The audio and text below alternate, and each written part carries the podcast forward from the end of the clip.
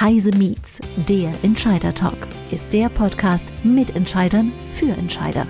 Wir besprechen kritische, aktuelle und zukunftsgerichtete Themen aus der Perspektive eines Entscheiders. Gisela Strenat begrüßt Persönlichkeiten aus Wirtschaft, Wissenschaft und Politik.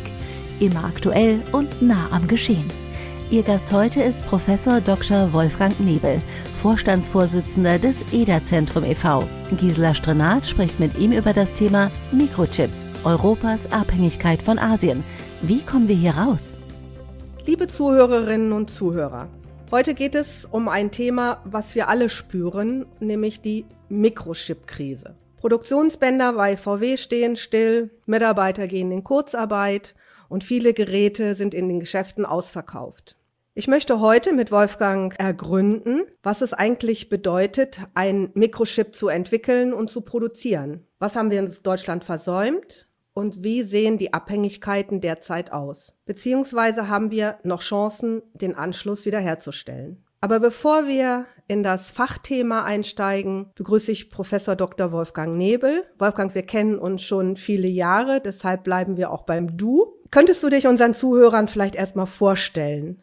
Wer ist Professor Dr. Wolfgang Nebel? Ja, liebe Gisela, das mache ich natürlich ganz, ganz gerne. Mhm. Ich habe äh, Elektrotechnik studiert und bin dann sozusagen bei der Mikroelektronik gleich hängen geblieben. Das waren noch so ein bisschen die Anfangszeiten damals. Beschäftige mich jetzt also seit etwa 40 Jahren mit Mikroelektronik an der Universität während der Promotion und äh, hinterher dann auch sechs Jahre lang bei einem großen Halbleiterhersteller, Philips äh, Semiconductors. Die heißen heute NXP und gehören nach wie vor zu den großen Unternehmen der Halbleiterbranche in Europa und bin jetzt seit äh, gut 30 Jahren an der Universität in Oldenburg Professor für technische Informatik und äh, war viele Jahre Vorstands Vorsitzender des Informatikinstituts Office in Oldenburg. Auch da Thema Mikroelektronik, Digitalisierung, Hardware und äh, bin jetzt seit sieben Jahren Vorstandsvorsitzender des EDA-Zentrums in Hannover. Also sehr viel Know-how, was wir jetzt gleich hier gebündelt im Gespräch haben. Aber Wolfgang, bevor wir einsteigen, erklär doch mal, was ist eigentlich ein Mikrochip genau und äh, wo werden sie ja. überhaupt benötigt? Ja, Mikrochips sind die, die, die kleinen Rechenbausteine eigentlich und Speicherbausteine, die eigentlich fast überall gebraucht werden. Nicht? Hier sind Halbleiterbausteine und sie bilden wirklich diese technische Grundlage, technische Voraussetzung für, für die Digitalisierung,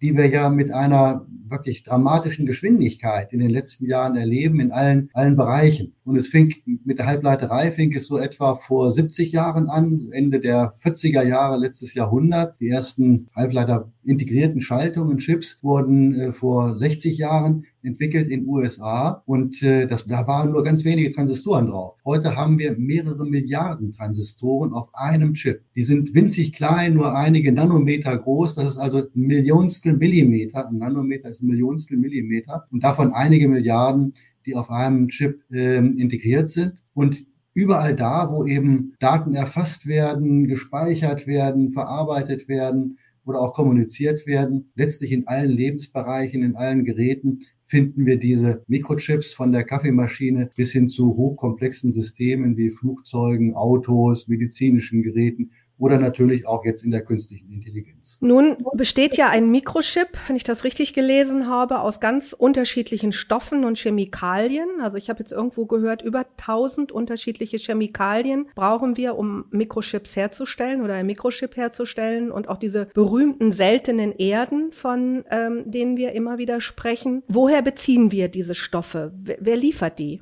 Ja, also da würde ich vielleicht sogar noch ein bisschen weitergehen. Es geht um die Rohstoffe natürlich, die wir brauchen. Es gibt, glaube ich, kein Element mehr des, des Periodensystems, was wir so aus dem Chemieunterricht kennen, was nicht äh, gebraucht wird für die Metric-Chip-Produktion und Herstellung. Aber es sind ja nicht nur diese Elemente, es sind auch äh, andere Zulieferprodukte, die wir brauchen, Geräte, Hilfsprodukte, Masken für die Belichtung der Mikrochips, äh, Gehäuse, in die die verpackt werden und so weiter. Das ist also ein, ein riesengroßer Markt und äh, sehr lange, sehr komplizierte Lieferketten, die sich wirklich über den ganzen Globus erstrecken. Und äh, das zeigt auch schon wir, so eine Unabhängigkeit davon. Du sprichst ja die Lieferketten an, auch in dem Eingangsstatement. Äh, eine ganze Unabhängigkeit, eine Autarkie lässt sich da gar nicht herstellen. Ganz aktuelle Frage, Krieg in der Ukraine, hat er Auswirkungen auf die Lieferketten? Wird es noch schlimmer? Ähm, sicherlich, ja. Nicht? Also wir beziehen natürlich auch äh, Rohstoffe, nicht aus Russland, äh, vielleicht auch aus der Ukraine, das weiß ich jetzt gar nicht so genau, die gebraucht werden für die, für die Chipherstellung. Du sprachst die seltenen Erde an. Und äh, ich sehe aber noch ganz andere Implikationen durch den Russland-Ukraine-Krieg, äh, das ist ja ein geopolitisches äh, Thema, was da gerade brennt, ganz dramatisch brennt und ganz fürchterlich brennt. Denn ähm, wenn wir uns mal anschauen, dass wir Chips beziehen, äh, überwiegend aus Fernost, aus Taiwan zum Beispiel, 70 Prozent der wirklich höchst integrierten, der, der leistungsfähigsten Chips, die kommen aus Taiwan. Ja, und wenn man sich anschaut, wie Taiwan eigentlich so beobachtet wird als abtrünnige Provinz von China. Ja, und äh, wenn es gelingt, dem Präsidenten Putin jetzt die Ukraine ohne großen Widerstand einzunehmen, äh, dann kann man sich auch vorstellen, was dann vielleicht mhm. droht in Taiwan zu passieren. Und dann sind wir extrem abhängig davon und können potenziell ganz schnell abgehängt werden von diesen ganz wichtigen Lieferketten. Äh, das führt natürlich zur nächsten Frage. Wo in Deutschland gibt es derzeit Entwicklung und Design? Haben wir Produktionsstätten? Was designen wir in Deutschland? Wir haben, Sind wir, wir haben zum Bruchteil unabhängig? Ja, äh, wichtige Frage. Nicht? Wir, wir haben Produktionsketten in Deutschland.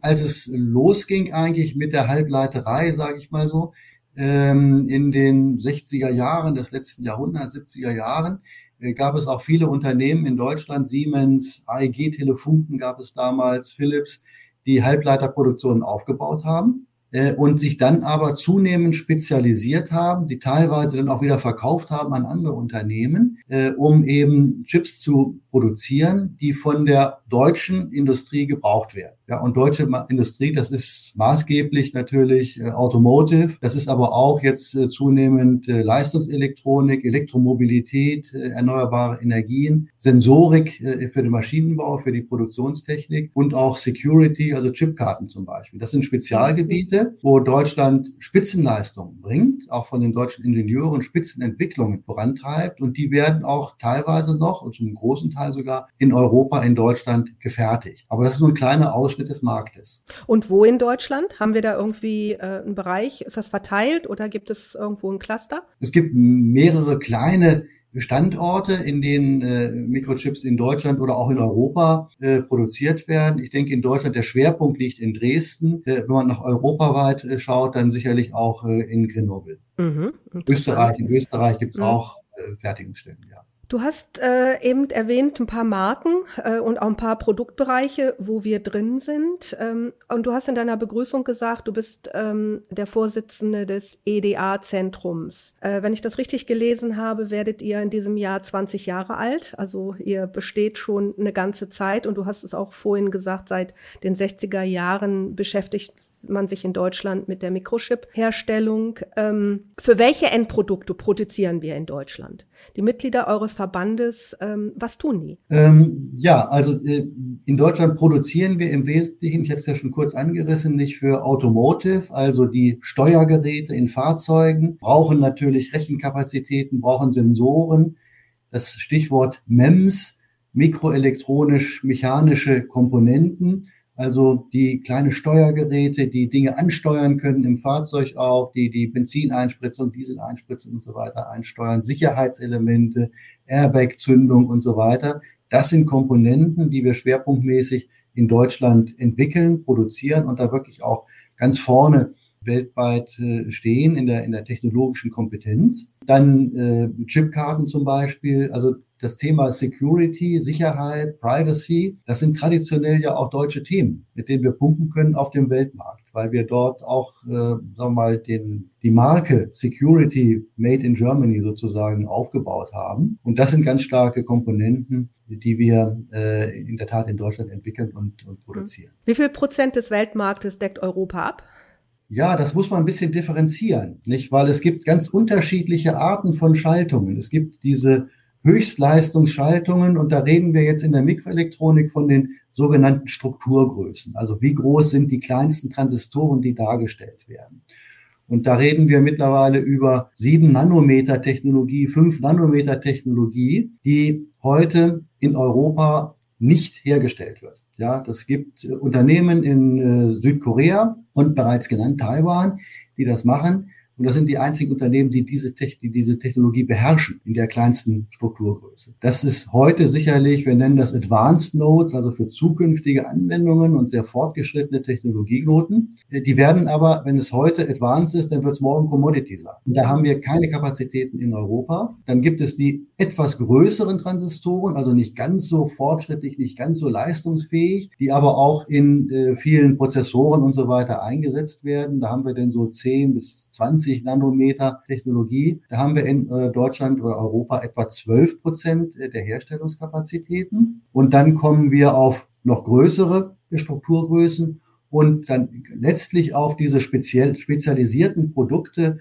die eben im Automotive, im Security, in der Industrieautomatisierung eingesetzt werden, äh, insbesondere auch für äh, Analogschaltungen, wo man eben Sensoren auswerten kann und äh, Geräte ansteuern kann und so weiter. Da haben wir etwa 22 Prozent äh, Weltmarktanteil. Aber das ist nur eine kleine Nische. Und mhm. insgesamt, wenn man es alles zusammenfassen würde, dann liegen wir in Europa etwa bei acht Prozent äh, des Weltmarktes in der Produktion von Chips. Wolfgang, eine Frage noch dazu. Welchen Anteil haben äh, Mikrochips eigentlich heute in der gesamten Wertschöpfung? Ja, das ist eine, eine ganz wichtige Frage, weil sie eine, eine ganz große Hebelwirkung haben. Wenn man es weltweit sieht, dann ist der, der Markt, der weltweite Markt für Mikrochips liegt bei 400 Milliarden Euro.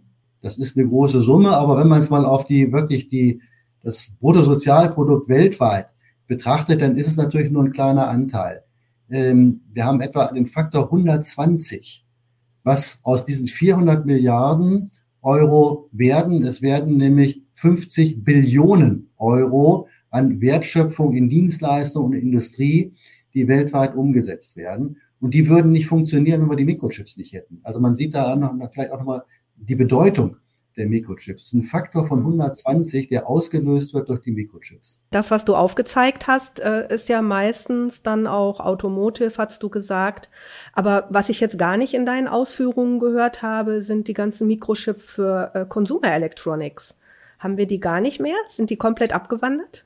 Das ist richtig. Da gibt es praktisch keine Herstellungskapazitäten und, und, und Fabriken in, in äh, Europa, in Deutschland insbesondere, Consumer-Chips, aber zum Beispiel auch Speicher. Speicher werden überall gebraucht, ja, und da gibt es praktisch keine Herstellungsfabrik äh, in, in, in Deutschland oder in Europa, die Speicher herstellt. Wir sind also da extrem abhängig von Lieferketten, insbesondere aus Fernost. Warum haben wir das verloren oder haben wir es nie aufgebaut? Was da passiert? Man, man ja. hat, die Entwicklung konnten wir eigentlich voraussehen. Ja, das ist die Frage. Konnte man die Entwicklung voraussehen? Nicht? Dieses, dieses Halbleitergeschäft war ein sehr volatiles Geschäft. Das ging hoch und runter. Es ist ein extrem investitionsintensives Geschäft. Nicht? Also eine, eine Fabrik aufzubauen, die diese kleinen Strukturgrößen äh, herstellen kann, das erfordert ganz viel Know-how aber eben auch wirklich viele Milliarden an Investitionen für eine solche Fabrik. Das ist also ein hohes Risiko für die Unternehmen. Und ähm, dann muss man sich in die, auch die Situation der Unternehmen versetzen. Die stehen ja immer in der, in der Abwägung, kaufe ich diese Schaltungen denn letztlich ein oder produziere ich sie selber? Make or buy. Und mhm. äh, wenn man in einem solchen, in einer solchen Branche arbeitet, die extrem hohe Investitionskosten hat, und auf der anderen Seite eben auch sehr starken Schwankungen unterlegen ist, dann muss man sich das sehr gut überlegen. Das kann ich durchaus nachvollziehen. Wir hatten ja auch, äh, sagen wir mal, weniger erfolgreiche Ansätze in Deutschland, zum Beispiel eine Speicherproduktion aufzubauen. Quimonda war ein Beispiel, äh, wurde dann letztlich äh, verkauft und ging in die Insolvenz. Das lag an den starken Schwankungen, Preisschwankungen, Ab Nachfrageschwankungen und so weiter. Und dann ist es leicht zu sagen, okay, wir haben eine globalisierte Welt und äh, wenn ich diese Produkte doch woanders günstig einkaufen kann, warum soll ich sie selber produzieren? Ich glaube, das hat zu dieser Spezialisierung geführt, zu einer Annahme, dass die globale globalisierte Weltwirtschaft gut funktioniert, verlässlich funktioniert und das, was ich brauche, kann ich schon auf dem Weltmarkt irgendwo zu den günstigsten Konditionen erwerben. Ich muss es nicht selber machen. Und das führte letztlich, glaube ich, zu dieser Spezialisierung. Die EU hat im Februar den Chip Act angekündigt, Wolfgang. Was ist der Chip Act? Und ist eine Fördersumme von 43 Milliarden Euro im Vergleich zum Wettbewerb ausreichend? Oder äh, haben wir da einfach ein Defizit zu anderen Ländern? Also erstmal ist der Chip Act, glaube ich, wirklich ein Zeichen, dass die EU die Zeichen der Zeit erkannt hat. Und äh, 43 Milliarden äh, als äh, Möglichkeit für Investitionen und andere Förderungen zu machen, das ist schon eine große Summe. Es ist natürlich äh, vor dem Hintergrund, was insgesamt notwendig ist an Investitionen, um diesen Rückschritt in Europa an Produktionskapazität äh, aufzubauen oder auszu, auszugleichen, äh, natürlich eine kleine Summe, die reicht bei weitem nicht aus. Aber es ist ein guter Start und sicherlich ein Anreiz auch für Unternehmen, sich in Europa niederzulassen. Und es geht bei dem EU-Chips Act ja nicht nur um die Ansiedlung von Unternehmen, sondern auch insgesamt um Ertüchtigung der europäischen Wirtschaft und Wissenschaft letztlich auch, dort neue Kompetenzen aufzubauen, um einfach handlungsfähig zu sein und wettbewerbsfähig zu sein. Das scheint ja geklappt zu haben. Wie wir alle den Zeitschriften entnehmen konnten, ähm, hat Intel sich entschieden, in Deutschland ein Werk zu bauen. Standort wird Magdeburg sein. Was entsteht dort? Ja, also das ist äh, eine tolle Entscheidung von, von Intel und ich glaube, es ist irgendwie auch eine äh, Wahrnehmung, dass der europäische Markt wichtig ist und dass wir hier in Europa auch viele Kompetenzen haben. Also es sollen ja tatsächlich zwei Fabriken in äh, Magdeburg entstehen und zwar zwei Fabriken insgesamt mit einem Investitionsvolumen laut Intel von 17 Milliarden Euro und äh, es werden zwei hochmoderne Fabriken sein, die eine 3-Nanometer-Technologie realisieren werden. Das ist also wirklich noch nicht verfügbar auf dem Markt. Es ist also wirklich weltweit das erste Mal, glaube ich, dass diese Technologie dann auch ähm, gebaut wird und eine Fabrik dafür gebaut wird. Das ist eine ganz tolle Entscheidung von Intel und äh, damit gewinnt Deutschland und Europa einfach wirklich einen Anschluss äh, an die Spitzentechnologie, ja vielleicht sogar eine Führungsrolle auf internationaler äh, Ebene. Und perspektivisch sind ja sogar auf dem Gelände acht Fabriken möglich, sodass also da noch wirklich Aus, Ausbaureserve sozusagen vorhanden ist. Das sind ganz tolle Visionen die man da entwickeln kann. Denn es wird ja, es bleibt ja nicht bei den Fabriken alleine, sondern es entsteht da drum herum ein Ökosystem. Es gibt Zulieferer, es gibt äh, Material, Gerätehersteller, die sich ansiedeln werden. Und was ich ganz stark hoffe, eben auch Designhäuser, die Designs machen, die dann diese Fabriken letztlich füllen mit interessanten Designs. Und eine Entscheidung, so wie ich äh, Intel auch verstanden habe, für Magdeburg ist auch die Anwesenheit von äh, Forschungseinrichtungen, führenden Forschungseinrichtungen in der Region dort. Äh, denn das ist eine wichtige, wichtige Quelle für Intel auch, um Mitarbeiterinnen und Mitarbeiter zu gewinnen. Es ist also die Frage, wie wir diesen optimalen Nutzen letztlich für Europa und für Deutschland aus dieser tollen Investition von Intel gewinnen können. Dann war dieser Chip Act ja im Nachhinein für Deutschland eine sehr, sehr gute Entscheidung. Nun bist du aber auch der Vorsitzende vom EDA-Zentrum. Äh, profitiert das EDA-Zentrum da auch von? Was macht ihr in dem Umfeld? Naja, wir sind ja Unterstützer. Nicht? Wir sind eigentlich eine, eine Organisation, die Wissenschaft und Wirtschaft zusammenbringt, äh, also die Kompetenzen äh, aus der Wissenschaft mit den Bedürfnissen der Wirtschaft zusammenbringt und uns abstimmen, um letztlich äh, Handlungsempfehlungen auch zu entwickeln und äh, auszusprechen in Richtung Politik, aber auch in Richtung Wirtschaft. Und wir haben jetzt eine ganz neue Chance. Nicht? Und das ist, wie ich eben schon sagte, die Frage, wie können wir diese neuen Fabriken und das, was drumherum entsteht, optimal nutzen, um die deutsche und die europäische Wirtschaft äh, in der äh, Wettbewerbsfähigkeit äh, zu stärken. Und äh, da sind wir dabei, durchaus auch Konzepte zu entwickeln, wie ein solches Ökosystem aussieht, was unter anderem dann auch eben nicht nur die ganz großen Unternehmen in die Lage versetzt, äh, eigene Chips-Designs zu machen, sondern auch äh, mittelgroße Unternehmen, den German Mittelstand zu unterstützen, der daraus ganz viele Vorteile ziehen kann, wenn er tatsächlich in der Lage wäre, Chips selber zu entwickeln oder entwickeln zu lassen und dann auch in einer europäischen Fabrik, einer deutschen Fabrik fertigen zu lassen. Und da sind wir in einem engen Dialog. Wir haben Plattformen, diskutieren auf höchster Ebene mit den Unternehmen, mit den Fachleuten in den Unternehmen, aber auch mit Spitzenwissenschaftlern in Deutschland. Das ist ja auch eine Forderung, die seit Jahren von Thierry Breton in, in der EU mhm. läuft, der auch sagt, wir müssen mehr in die Anwendung gehen und nicht unbedingt nur in die, in die Produktion, sondern wie du sagst, es muss alles Hand in Hand laufen. Das eine alleine reicht nicht. Und bei Intel weiß man ja auch, die sind Entwickler und produzieren eigentlich für sich, für ihren Markt. Aber ähm, Intel-Chips sind ja nun in sehr, sehr vielen Produkten drin, die wir auch wieder äh, äh, am, mhm. am Markt haben.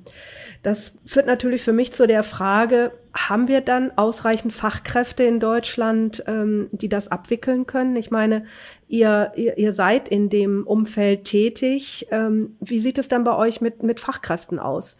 Hat Deutschland diesen Markt der Fachkräfte?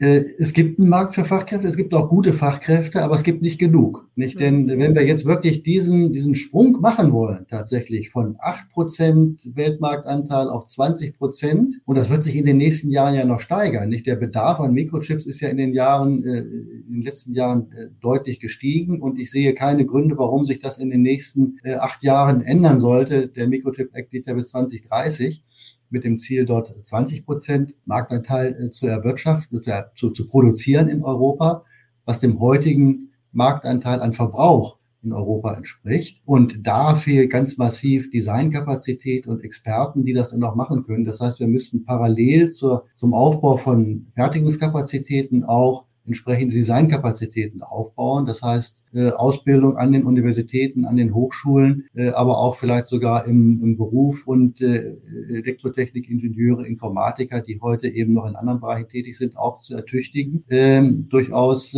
Chips zu entwickeln. Gibt es da bereits Initiativen? Du bist ja an der Hochschule. Erlebst du, dass sich da etwas tut, dass man da versucht äh, umzulenken? Im Moment noch nicht so richtig. Wir sind ganz am Anfang. Nicht dieser, dieser Chips Act ist gestartet. Die Sensibilisierung ist jetzt in den letzten ein, zwei Jahren vielleicht ganz stark erfolgt auch. Und wir sind aufgewacht, glaube ich. Und jetzt müssen wir die nächsten Schritte tun und in der Tat dann auch diese Ausbildungskapazitäten schaffen. Da sind wir aber noch nicht äh, vorangeschritten. Nun sind ja aber auch andere große Hersteller dabei, äh, in, in stärker ihre eigenen Chips zu entwickeln und vielleicht auch irgendwann zu bauen. Ich denke da an Tesla, ich denke da an VW.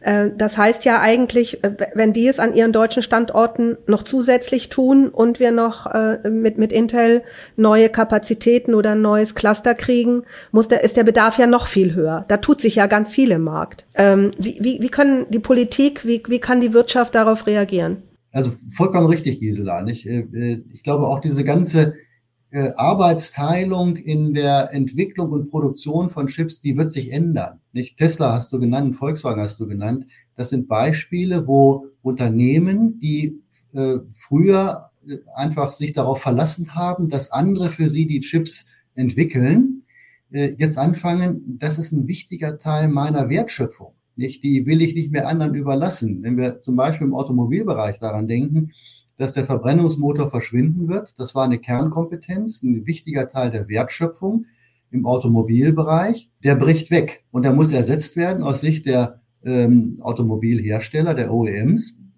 durch andere Möglichkeiten Wertschöpfung zu betreiben. Und die Wertschöpfung hat sich in den letzten Jahren ganz stark verlagert vom Blechbiegen und Blechformen und äh, den Verbrennungsmotoren hin zur äh, Digitalisierung, zur Elektronik, zu Software und auch zu Hardware.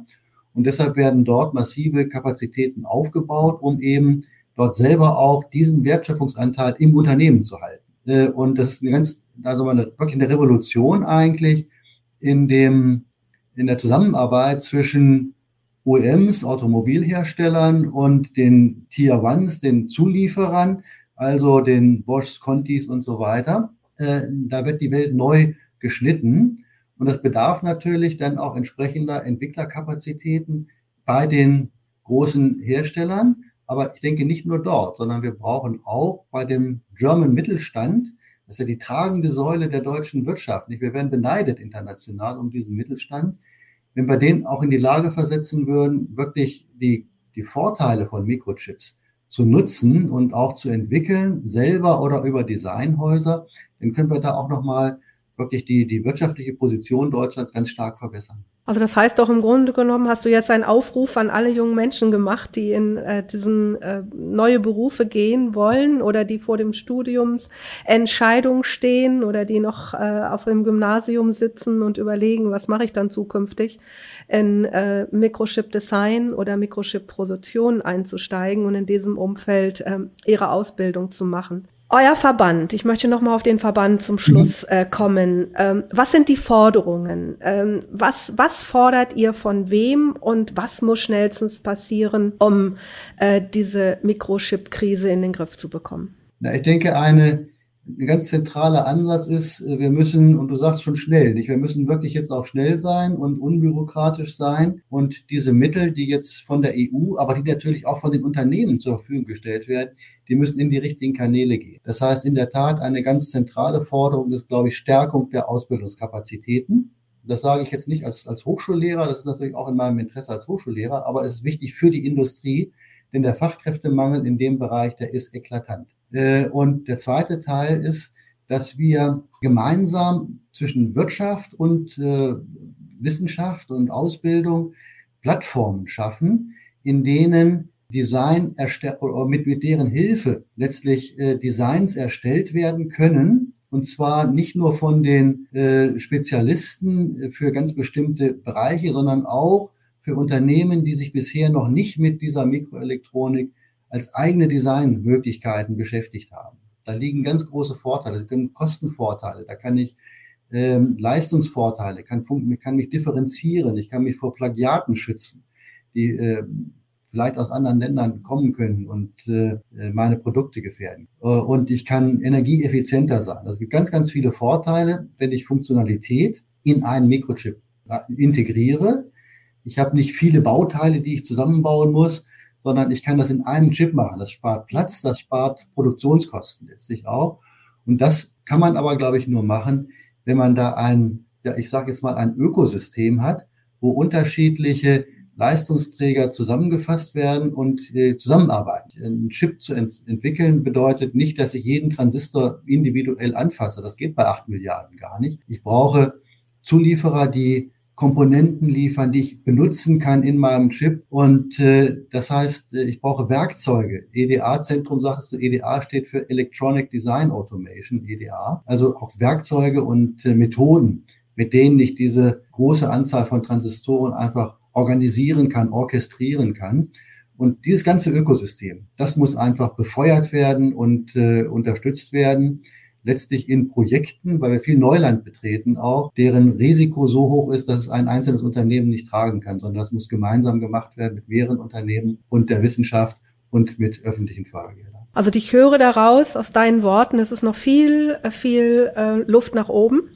Es ist noch viel Verbesserungsmöglichkeit da. Es ist noch viel Entwicklungsmöglichkeit da. Und ähm, ja, ich kann euch allen eigentlich äh, im EDA-Zentrum oder auch allen, die sich mit dieser Thematik auseinandersetzen, nur wünschen, äh, dass, äh, dass man sich da schnell äh, zusammentut und diese Komponenten dann auch gemeinsam verändert, entwickelt und ähm, dann auch, ähm, auch, auch so in der Logistikkette hinbekommt, äh, dass diese Engpässe vielleicht irgendwann dann auch nicht mehr da sind. Wolfgang, vielen Dank für das Gespräch. Also ich glaube, du hast allen Zuhörern ein bisschen klar gemacht, wo, wo wir im Moment stehen, wo wir aber auch hin müssen, aber auch, warum wir in diese Krise reingeraten sind. Äh, vielen Dank für die offenen Worte und ähm, ja, ich sehe das Thema jetzt ein bisschen differenzierter. Isla, ganz, ganz herzlichen Dank für die Möglichkeit äh, und für das nette Gespräch mit dir. Dankeschön. Das war Heise Meets, der Entscheider Talk. Beim nächsten Mal begrüßt Gisela Strenat Lena Sophie Müller, Geschäftsführerin der Initiative D21, zum Thema Status der Digitalisierung in der Verwaltung, der E-Government Monitor. Wir freuen uns auf Sie.